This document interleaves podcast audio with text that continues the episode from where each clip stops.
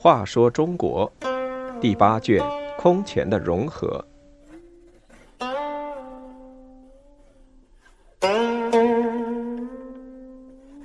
五十七，宋魏大战。宋魏大战是继淝水之战之后，南北方之间的又一次重大战争。由于宋朝军民英勇战斗，使宋没有被魏灭掉，但宋损失重大。这场战争结束了南朝的元嘉之治，开始了北强南弱的局面。元嘉年间，经过休养生息，宋国力有很大增强。元嘉二十六年。公元四百四十九年五月，宋文帝提出出兵北伐，收复中原。大臣们为迎合皇上旨意，争着献计献策。御史中丞袁术慷慨激昂地说：“陛下今当席卷河北，然后赴泰山封禅祭天。臣下得遇此千载难逢之机，实为万幸。愿为陛下撰写封禅书。”宋文帝听了十分高兴，于是任命广陵王刘旦为雍州刺史，作为北伐的重要据点。宋初国力逐渐发展的时候，北方的北魏在拓跋嗣、拓跋焘统治之下，也正值兴盛时期。永初三年（公元422年），北魏趁刘裕去世的机会，占领黄河以南的青兖二州。宋失去了敲鳌、华台、洛阳、虎牢等重镇，边境退至淮北。拓跋焘统一北方之后，又连年出击柔然和西域诸国，获得了大量人畜。特别是大破柔然之后，解除了北方的威胁，便把注意力转向南方。他听说宋文帝要北伐，决定先下手为强。元嘉二十七年（公元四百五十年二月），魏太武帝拓跋焘亲自率领十万大军向宋朝发动进攻。不多久，北魏兵马已出现在颍水地区。北魏军兵来势汹汹。当时，宋文帝的四子南平王刘硕任渝州刺史，镇守寿阳。他命陈宪率领城中不足千人的兵力苦守玄户。也就是今天的河南汝南。拓跋焘以强大的兵力包围了玄户，他们在城外筑起高高的楼牢，推进城墙，对着城内扫射，势如雨下。又用大钩套住城叠，以大车猛拉，南城很快就被拉塌。但陈宪在兵临城下的危急关头，仍然沉着冷静，指挥若定。守军和百姓很快又在城内架设了新的城墙，并在城墙外端打了许多木栅，玄户城依然坚如磐石。魏军攻城不下，又想出了新招。他们用牛皮做的一种名叫“大蛤蟆车”的兵车，运载泥土填平城外的沟壑，然后命士兵架设高梯，强行登城。陈宪寸步不让，指挥将士坚决抵抗，战斗打得十分激烈。城外魏军尸体越堆越高，魏军兵士便踩着尸体爬上城来，与宋军短兵相接，展开肉搏。陈宪身先士卒，带领将士们与魏兵殊死搏杀，战士们个个一以当十，奋不顾身，杀死杀伤上万敌兵。宋文帝得到玄户吃紧的战报，派南平内史臧质到寿阳，会同南蛮司马刘康祖一起率军救援玄户。北魏派出殿中尚书启帝真阻击援军，被臧质打败，启帝真当场毙命。拓跋焘攻打玄户四十二天毫无结果，反而死伤一万多人，只好灰溜溜的撤兵回到平城。玄户保卫战显示了汉族人民反抗外族入侵的英雄气概，给宋朝举国上下反抗北魏侵略以极大的鼓舞。北魏玄护失利，被迫退兵。宋文帝调兵遣将，准备北伐。他下令清、冀、徐、豫、兖各州加有三丁征发一人，五丁征发二人，又减百官俸禄三分之一，以充军资。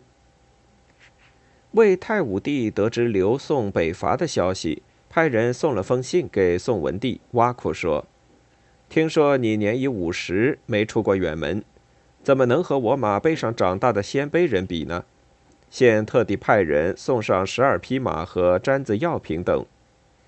你们远道而来，可用我的马；水土不服，可服我的药。宋文帝看了信，勃然大怒，下令立即发兵。兵分两路，东路军由王玄谟统帅，兵精气力，作为主力。向北渡河攻敲敖、华台，西路军由刘元景统帅，西攻关中，也就是今天函谷关以西的地区。东路军主将王玄谟贪财好利，进攻华台时，部下建议用火箭焚烧城内的草屋。他说：“攻下城后，这些屋子不就是我们的？怎么能烧掉呢？”不久，城内撤掉了房上的茅草，住进地洞，再想火攻已经来不及了。北方汉族人民受尽鲜卑人的蹂躏，见宋军到来，争着送粮，不少青年还带着武器参军。王玄谟不但不很好接待，反而强迫每户出布一匹大犁八百个，慰劳宋军，又把投军的青年全部分配给部下做差役。北方人民大为失望，纷纷逃走。宋军攻打华台数月不下，为此魏军赢得了时间。魏太武帝率领八万主力，号称百万，渡过黄河，直指华台城外。王玄谟见魏军来势凶猛，竟不战而逃。魏军收获的战利品堆成一座座小山。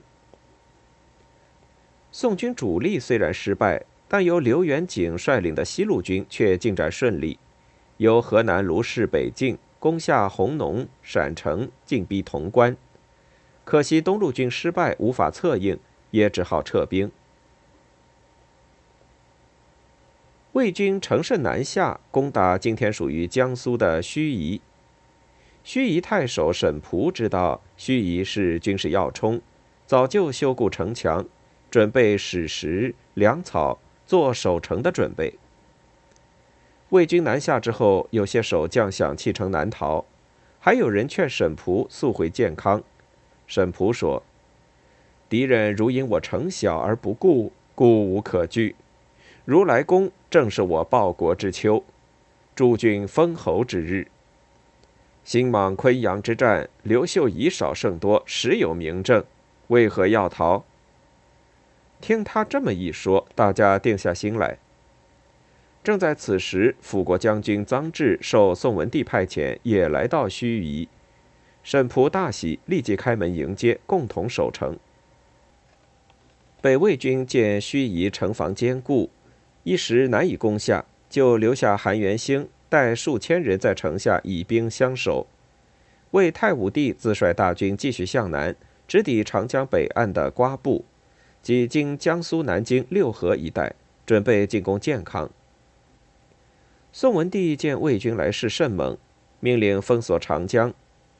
从采石到济阳六七百里的江岸上，处处烽火。江南人民为保卫家乡，纷纷自动拿起武器协助守卫江防。军民同仇敌忾，长江成为无法飞越的天堑。